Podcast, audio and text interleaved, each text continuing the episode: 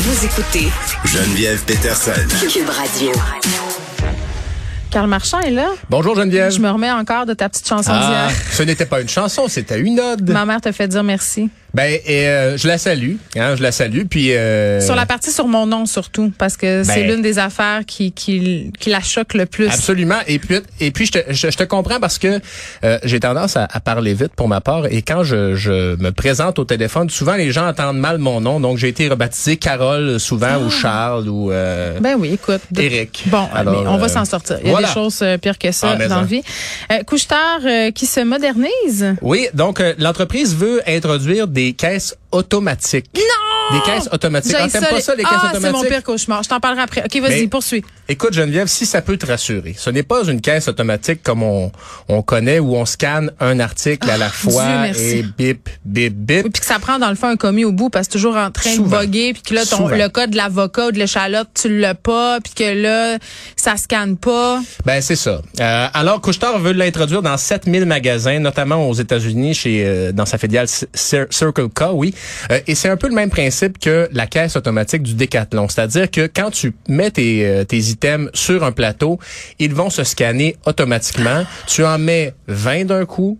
Les 20 vont se numériser d'un seul coup. Euh, L'entreprise donc dévoile pas les détails sur l'argent que ça prend pour mettre toutes ces caisses dans ces magasins, mais on dit que c'est quatre fois plus rapide qu'un On ne dévoile pas le, le montant investi pour mettre en place euh, ces, cette technologie-là, mais assurément, mon cas, ils ont fait le calcul. Ah, ben Est-ce oui. que c'est moins cher que la masse salariale des caissiers caissières? Et, Et la réponse, ça doit être oui. Et au-delà de la masse salariale, euh, c'est que les caissiers ont d'autres choses à faire hein, aussi, souvent, remplir la- les tablettes, la par pénurie de exemple. main-d'œuvre aussi? C'est la pénurie de main-d'œuvre, évidemment. Ouais. Puis moi, tu me poses la question, est-ce que si j'ai le choix entre la caisse automatisée, Hmm. qui me fait tout en quatre fois plus rapide que la caisse normale avec un être humain, ou faire la file et attendre, je vais essayer la, caisse automatisée euh, quand même euh, à quelques reprises. Là, je vais te surprendre. Vas-y. Moi, si j'ai le choix, même si tu me dis, Geneviève, ça fonctionne, là. Tu vas Ouais. mettre tes 20 items dans le panier, là, puis bing, bang, boom, Ouais. tu sors, choisis la personne. Je suis cette madame lourde qui adore jaser avec le caissier ou la caissière à l'épicerie. Puis je ne sais pas si c'est parce que ça a été la pandémie, là. Je parle pas 20 minutes, là. Mais j'aime ça, ce moment-là. Tic, tic, tic. Ah, ça, c'est bon, ça, madame, ça vient de sortir. Ah oui, j'adore ça, là. Moi, j'ai fait des pâtes avec ça l'autre fois, c'était extraordinaire. tic, tic, ça, c'est quoi, ça? Ça, c'est une pitaya, madame. Ma fille euh, me fait acheter ça, ça coûte 4,99. Voyons Elle l'ouvre, elle trouve ça beau, puis elle sac au vidange. Tic, tic. J'adore ça. Ah oui? Je, je vis, je vis quelque chose. Oui, Ben, il y a- moi, je, je ne chose. déteste pas ça, mais j'ai surtout attendre. Alors, c'est pour ça que quand j'ai l'occasion de, de prendre la, la caisse seule, eh bien, j'y vais. Euh, mais donc, c'est ça. Quatre fois plus rapide que la vraie caisse. Euh, Chez Couchetard, on dit que c'est, on pourra dé- dégager des employés justement pour faire euh, d'autres choses. On sait qu'ils sont pas nombreux non plus dans les, euh, les marchés Couchetard. Là, Tu sais, il y a souvent juste une personne ou deux qui euh, travaillent dans les Oui, puis établissements. il te Alors, demande voilà. si tu veux autre chose. Des Ouais. petites crottes au fromage, un gratteux. Peut-être que la caisse te le demandera aussi. Voulez-vous autre chose? Oui, puis moi, j'ai l'impression que les gens mentent sur le nombre de sacs. moi, j'étais à l'affût de la fraude, OK? J'étais à l'affût de la fraude, puis je me dis, la madame a dit qu'elle a pris trois sacs, mais elle en a quatre. Je, je suis vraiment... je- plus je Hmm. Bon. vieillis, plus je m'en viens Ceci désagréable. étant dit, Couchetard, je pense qu'ils sont capables de payer pour le sac que tu leur dérobes. euh, Oui, euh, ils font des 5 cents. gonziliards Voilà. euh, de profit. Je pense que ça va très bien. Euh, une initiation universitaire qui tourne assez mal, Carl. As-tu été initié à l'université, toi, Geneviève? Moi, là, euh, mon Dieu.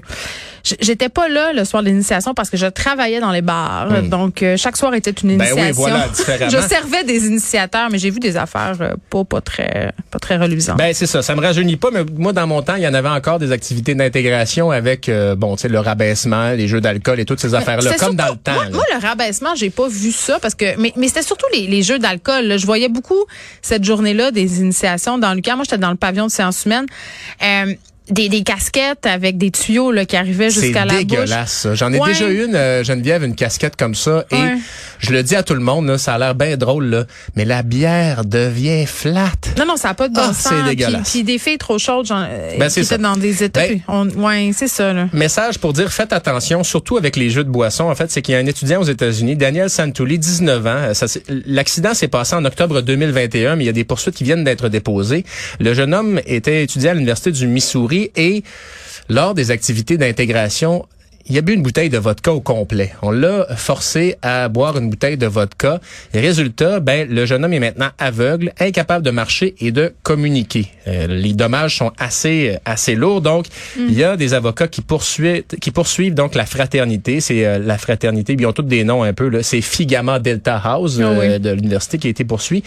Euh, Poursuivi. un tube dans un, un tube dans la bouche, de la bière et de la vodka. Bref, il est tombé dans un état euh, végétatif, disons-le, a dû être transmis à l'urgence. Mm. La fraternité, elle, a été euh, suspendue de l'école, mais tout de même, c'est un message pour dire faites attention aux beuveries excessives parce ouais, que mais c'est euh, aussi, on devient pas tellement intelligent Non. sous l'effet de l'alcool et en meute. En plus, là, je te raconte Non. une anecdote qui a rien à voir avec les initiations. Je crois que je l'ai déjà raconté, mais je suis pas certaine, mais tout de même.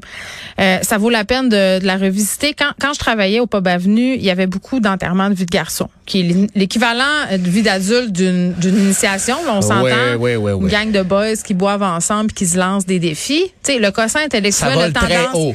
Fait que deux gars se pointent, viennent me voir puis me disent, je travaillais au bar à shooter. Il y avait un bar spécifiquement dédié aux shooters. Ils viennent me voir, ils me disent, bon, notre chum se marie, Jen, nanana.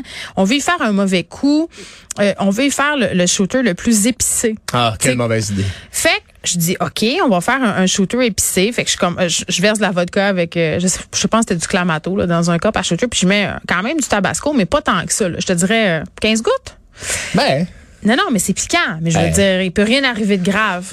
Mais moi ce que j'ai pas vu, c'est que j'ai mis les shooters sur le coin et son ami épais, il y en a rajouté. ouais, mais le gars a fait une crise d'asthme. Il est parti en ambulance. ouais. Puis là, écoute, ça a pris deux. Moi, je pense que j'étais Faut c'était de ma faute. Avec mes... Ben écoute, oui. j'étais pas bien. Il faut là, pas que ça se passe la veille du mariage, hein, tout ça, parce que mais là. c'était la veille du mariage. Non, non. Écoute, ça a été, puis j'ai connaissé ce monde-là, puis tout ça, c'était des clients qui venaient régulièrement. Hey, mon boss arrive, qu'est-ce que tu fais là? Je me dis, Ben j'ai dit, mais j'ai mis 15 gouttes, je te le jure. Puis il dit, ben, je te crois. Puis là, le gars, finalement, a fini par avouer parce qu'il voyait bien que là, j'étais, j'étais, écoute, là, j'étais, j'étais mal, là. Ben. C'est lui qui avait eu ce grand geste de champion. Des choses comme ça, là, il y en arrive plein, puis les gens se disent, Euh, bah, on pensait pas que ça arriverait. On pensait pas que ça arriverait. Puis c'est comme il y, a les histoires classiques là, de enterrement de vie de garçon, l'homme qui était qui est comme installé dans une boîte de camionnette euh, en bobette, attaché sur une chaise. Il y a des gens qui sont morts comme ça. Là. Tu sais, Il y a Ben des, oui. vraiment des. euh, alors un, un groupe de personnes en état d'ébriété, c'est pas euh, toujours très brillant. alors, Ça euh, prendrait, tu sais, on parle des conducteurs désignés, là, ça prendrait des, des espèces de chaperons pour ces événements-là Ouais. qui disent, hey, la gang, je suis pas, Je suis pas sûr. Je suis pas, Pas sûr. sûr. Des, des étudiants euh, que je connaissais au Saguenay-Lac-Saint-Jean qui avaient décidé de descendre les pentes d'une euh, d'une station de ski en matelas. Il y avait des chalets. Il avait sorti un niaiseux matelas. aussi, ben, il y a, ben, il y a une personne euh, qui a été très gravement blessée, Ben commotion oui. cérébrale. Euh, écoute, là, des très bonnes idées de Ouais. jeunesse. Euh, c'est ça, on le dira jamais assez. Soyez très, très Et prudents. ça, c'est un des signes qu'on vieillit, hein, parce que c'est le genre de péripéties qu'on faisait plus jeune et qu'on se dit maintenant, ah mon Dieu, ça n'a pas Mais d'allure. moi, j'étais plate, je participais. Moi, je le savais que c'était une j'étais pas mauvaise très idée. non plus, Non, moi, mais, j'avais peur de la euh, vitesse, j'avais peur d'embarquer avec des gens qui avaient bu en auto. J'étais la petite rabat-joie qui disait, dans le cours de formation, le personnel et social de l'école, ils disent qu'il faut pas faire ça. Ouais. Moi, je, mais je pense que je suis une grande anxieuse. Fait que c'était- ça ça m'a peut-être sauvé la vie. OK, on parle de Snoop Dogg. Qu'est-ce qu'il a fait encore? L'inflation touche tout le monde, Geneviève. Ah. L'inflation touche tout le monde et euh, on sait, c'est de notoriété publique que Snoop Dogg est un avide et grand consommateur de cannabis. Eh bien, sachez qu'il a augmenté le salaire de la personne dédiée à rouler ses joints. Excuse-moi. non, non. Puis là, je ris, mais en même temps, j'aille ça parler de Snoop, Dogg parce qu'il a été euh, victime d'allégations d'inconduite sexuelle. Ouais. Puis là, je sais même pas où c'est rendu cette histoire-là. Euh, la veux- poursuite est tombée aux dernières Bon. nouvelles. Fait que Euh, c'était peut-être un pas fin. Je veux peut-être Ben, le, je veux peut-être le spécifier. Tout le monde a potentiel d'être pas fin, puis je veux dire, disons-le, Snoop Dogg, c'est aussi un ancien pimp, là, donc il a contribué Donc, à l'exploitation on, on rit, sexuelle. On rit, mais c'est pas, pas très, très drôle. Mais, mais qui, qui a engagé quelqu'un Oui. pour rouler ses joints. Depuis 2019, semble-t-il. Et euh, bon, euh, il y a d'ailleurs le Calgary Herald qui avait fait euh, les euh, mathématiques en mauvais français sur la consommation de drogue de Snoop Dogg qui dit fumer 81 joints par jour. Mais il meurt pas.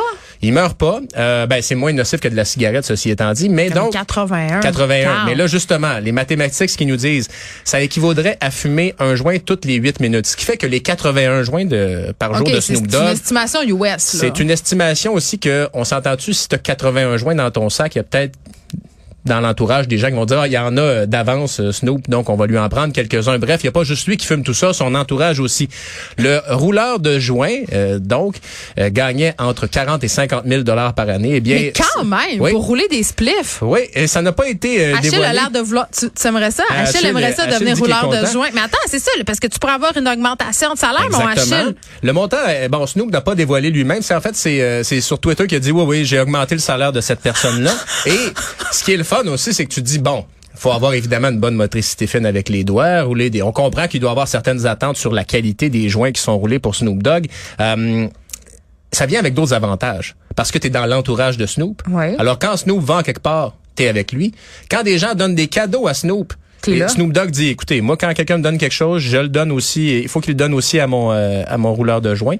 Alors, euh, il y a des avantages avec ça, ça vient avec les assurances. Ce que je comprenais euh, dans cet emploi, dans, dans cet emploi un peu particulier, c'est que ce qu'il apprécie, Snoop, de, de cet homme-là, c'est son sens du timing. Ouais. Il dit que cet homme, c'est exactement quand une personne, pas seulement lui, là, a besoin de fumer un joint. Donc, tu sais, j'imagine qu'il en distribue justement ben. à, d'autres personnes autour. Moi, je te dirais, ça prend pas euh, gros de vin. Là. Mais tu sais, quand tu sais plus quoi faire de ton argent. Ben, c'est ça. Et donc, la, la, quantité de drogue, le 81 joints par jour, ça équivaut à une dépense. Là, bon, c'est des chiffres qui doivent être quand même peut-être un peu euh, rajustés avec l'inflation, mais il y a un an ou deux, c'est à peu près 100 000 dollars par année de, de, cannabis euh, qui est fumé par, par Snoop Dogg. pour les amateurs aussi la petite histoire. Il avait fait un voyage en Jamaïque, Snoop Dogg, là, son album Snoop Lion, puis il est allé au pays des Rastafari, pour qui c'est utilisé en matière de religion, la marijuana. Mm. Et imagine-toi donc, il avait embarqué là-dedans, ça lui parlait. Ça, le contact avec Dieu grâce à la marijuana. Tu sais que j'ai vécu une expérience euh, de naïveté grande en Jamaïque. Ah la seule fois où je suis allée dans un resort de ma vie. Yaman. Écoute, moi, je je m'en vais là, tu sais, puis je me dis, hey, ça va être super, je vais me reposer. Puis là, tout le monde me dit, hey, tu t'en vas à Jamaïque, tu vas fumer du hache, du pot, ça va être extraordinaire. Puis je rappelle aux gens, je viens de le dire, là, je, suis la vieille rabat-joie. Moi, moi, ouais. moi, Ouais, FPS, formation personnelle nécessaire. Moi, consommer des drogues à l'étranger, puis tout ça, là, j'ai écouté Bangkok à aller simple. Là. Moi, revenir chez nous avec une statue pleine de potes que quelqu'un m'a mis sur une plage parce que je faisais un peu trop confiance avec son Jimbe, ça, je suis pas là, OK? Puis là, je me dis, mais je m'en vais dans un resort, on prend l'autobus. Puis là, à un moment donné, on est dans l'autobus de l'aéroport au resort, Carl. Puis là, il y a une personne qui, le chauffeur, là, qui est là, qui fait un peu un, petit euh, un petit tour euh, de, de, guide. Là. Dit, on va arrêter euh, juste ici. C'est une boutique de souvenirs. ceux qui ont envie d'aller au toilette, vous y aller et tout ça. Moi, je suis comme, j'ai pas envie, j'ai pas faim, je reste là. Puis là, tout le monde me regarde comme si j'étais, je m'excuse de le dire, une folle. Puis le gars à côté de moi, il dit, mais, mais tu y vas pas? Dis, mais je, veux pas rien, là, j'en veux pas de statut Bob Marley, euh, puis d'affaires, j'ai pas le goût d'avoir ça. Il dit, non. Il dit, c'est parce que c'est là qu'il nous arrête pour qu'on aille acheter du pot puis du hache. Eh oui. Un arrêt drogue. À Rome, on fait comme chez les Roms. J'avais tellement peur. Là, après ça, on est ben reparti. Non, non, mais tu me. Non, non, non moi, je Bangkok, aller simple, ça m'a traumatisé. Moi, moi, le bout, je me dis, ben, le risque est pas très grand. L'autobus, il va au complet, là. je comprends, mais là, euh, je me disais, mais si la police nous arrête, tu sais, je pensais à ça, là. Tu sais, la, la, la, grande délinquante n'est oh. pas tant. Ben, pas... Évidemment, c'est pas à faire partout. Par exemple, je me suis déjà fait prendre euh, à Lisbonne, au Portugal, là, que finalement, euh, tu sais, c'est ça, c'est un mauvais coup, puis c'est pour te soutirer de l'argent. Donc, ne le faites pas, évidemment. Ne le faites pas. Ne le faites pas. Écoutez Geneviève Peterson. La drogue, mais, mal. mais au moins 50 000 US pour rouler des joints pour Snoop Dogg. Ben, Achille est en train présentement euh, de remplir. Oui, il fait les euh, démarches d'immigration aux États-Unis. Il y a euh, certainement d'autres rapports. qu'au Canada, par contre. Oui, mais il y a d'autres rapports américains qui seraient fortement intéressés. Il fera le chemin Roxham dans l'autre sens. Mais il paraît qu'il y a un autobus qui va t'attendre. C'est très bien organisé autour de, de ce chemin-là. Bye.